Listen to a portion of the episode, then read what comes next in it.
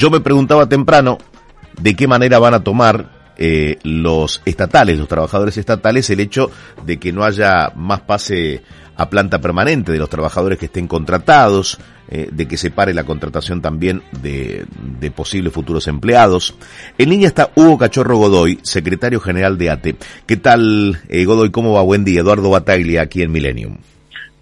Hola, Bataglia, buenos días. Muchas gracias por tu llamado. No, gracias por aguardar en línea. No sé si, si lo has escuchado a, a Yasky. Previamente escuchábamos a Batakis eh, que marcaba que se va a respetar eh, el acuerdo firmado con el FMI y que muchas de las cosas que se anunciaron tienen que ver con eso, ¿no? Con llegar a las metas eh, acordadas con el organismo.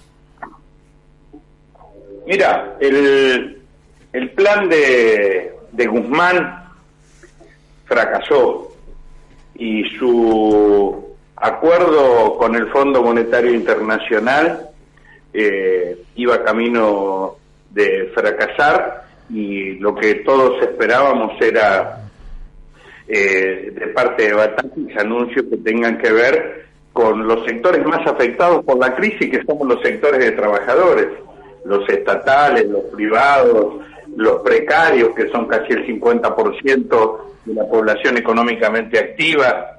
Eh, lamentablemente eso no ha sucedido, hay más de lo mismo y eso no es bueno eh, no solamente para los estatales, sino para el conjunto del pueblo. De hecho, mañana vamos a realizar asambleas a lo largo y a lo ancho de todo el país, movimientos sociales, eh, trabajadores nucleados en la CTA autónoma, para evaluar esta situación, seguir reclamando de manera urgente el salario universal y la urgente convocatoria del Consejo del Salario Mínimo Vital y Móvil y un aumento de emergencia para los trabajadores activos y jubilados. Estas son las cuestiones que en el día de mañana eh, en asambleas que se realizarán a lo largo y a lo ancho de todo el país, en, en las puertas de los edificios públicos, en las estaciones de trenes, en las plazas, en, en al, a, la, a, la, vera de las rutas, en los comedores populares. O sea, hay un levantamiento, hay un levantamiento de los trabajadores del Estado no satisfechos con lo que dijo Batakis.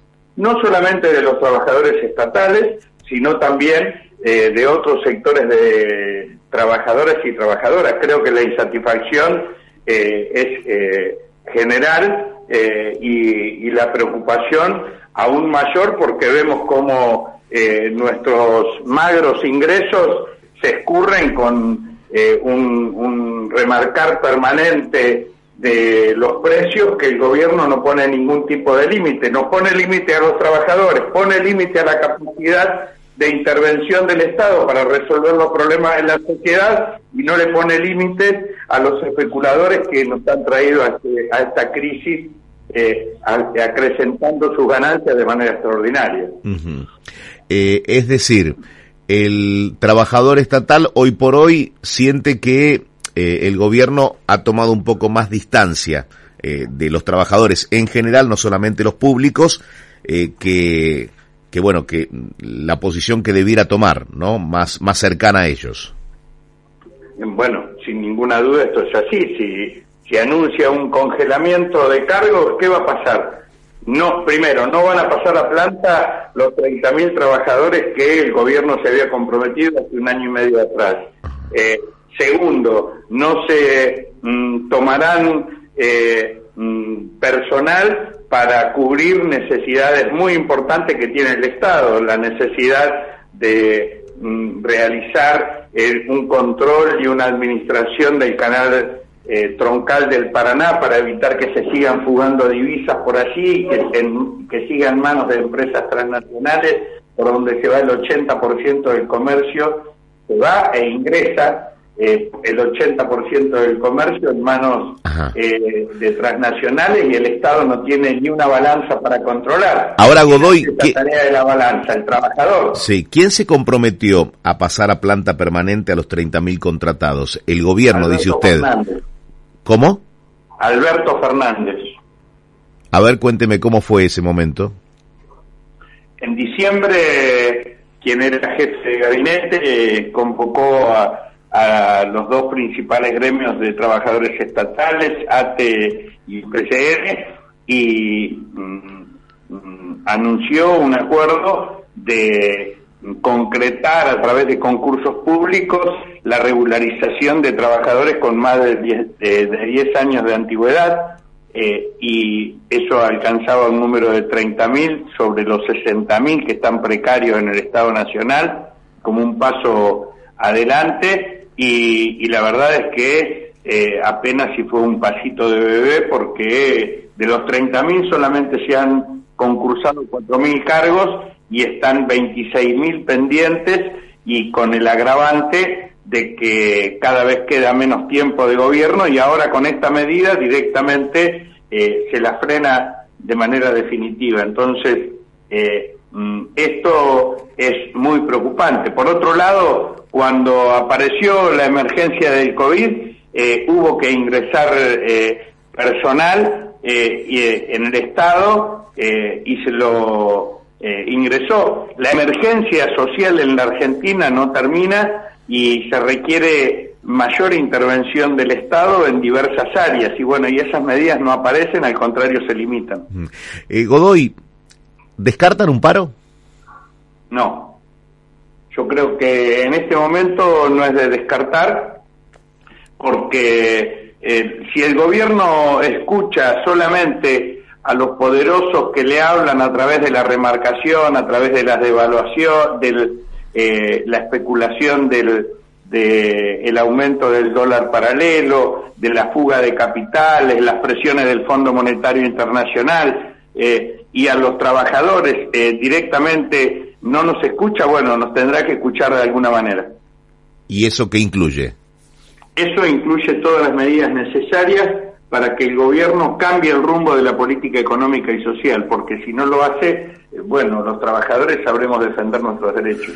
Bien, y convengamos que así como el sector privado hace su ajuste en tiempos de crisis, eh, el Estado también debe acompañar. Eh, ¿Considera que el Estado tiene que seguir tomando gente, Godoy?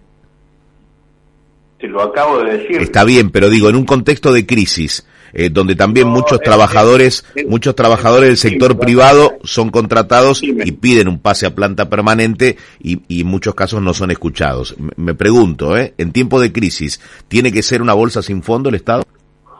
Eh, en tiempo de crisis, acá se la están llevando a paladas los grupos económicos. Está creciendo las ganancias de los grandes grupos. Cualquier empresa, el es, es impúdico la fuga de capitales, el aumento de las ganancias de las empresas transnacionales eh, es a costa del empobrecimiento del pueblo. Eh, y mm, el gobierno debería abordar la resolución de la, de la falta de recursos del Estado eh, estableciendo mayores ingresos por parte de los sectores más concentrados de la economía, cosa que no hace. Debería hacerlo limitando el contrabando y limitando la fuga de capitales. Para eso se necesita personal y eso no lo hace. Entonces, el Estado eh, no es una entelequia, el Estado o está al servicio de esos que siguen eh, acrecentando sus, sus riquezas a costa de la pobreza del pueblo argentino o es un instrumento para una más justa distribución de la riqueza en la Argentina, porque riqueza se genera en, la Argentina. El problema es que cada día es, eh, más desigual. La última, Godoy, eh, ¿tiene algún atraso significativo el salario del trabajador estatal, el, salario promedio? Nosotros en los cuatro años del macrismo perdimos el 20% el, eh, mm, y un, eh, un número aproximado en el primer año de gobierno de Alberto Fernández. O sea, eh, acá tenemos una pérdida, un retraso que viene de años que no se está recuperando. El año pasado apenas si empatamos eh, mm, y superamos por, por dos puntos la inflación eh, y necesitamos este año acrecentar el nivel de inflación y así como vamos, eh, esto no va a suceder y esto es lo que nos preocupa. ¿Qué esperaba de, de Alberto Fernández como presidente de la nación? ¿lo, ¿Lo defraudó el presidente? Mira, eh, mm, el ATE eh, y la CTA fue las primeras organizaciones que convocamos a una marcha a Plaza de Mayo el 24 de febrero del 2016, cuando asumió a, dos meses, tres meses de la asunción del macrismo. Y desde ese momento hasta que terminó su mandato no dejamos de movilizarnos eh, por rechazando las políticas neoliberales del macrismo que tenían el mismo argumento del Fondo Monetario Internacional. Hay que reducir el Estado, hay que achicar el Estado, hay que reducir gasto, hay que reducir el déficit, y nos trajo hasta esta crisis. Eh, y eh, la asunción de, de, Fernández luego de las elecciones del 2019 fueron eh, un alivio y una, y una esperanza de que se cambiaría ese rumbo. Y esto es lo que nosotros, eh, lo que creo que buena parte de nuestro pueblo sigue esperando y sigue pendiente de concretarse. Por eso es que la exigencia Alberto Fernández es que cambie el rumbo de esta política económica y social, porque no, nuestro para hacer más de lo mismo, sino para cambiar el rumbo de la crisis que las políticas neoliberales y la aplicación de planes del Fondo Monetario Internacional habían generado. Godoy, gracias por su tiempo. Muchísimas gracias a ustedes. Un saludo de toda la audiencia. Hugo Cachorro Godoy, secretario general de ATE, en este diálogo en el que queda claro que esperaban otra cosa del gobierno del Frente de Todos. Eh, y los trabajadores estatales, en este caso los nucleados en ATE, la Asociación de Trabajadores del Estado, no descarta absolutamente nada, ¿eh? ni una medida de fuerza.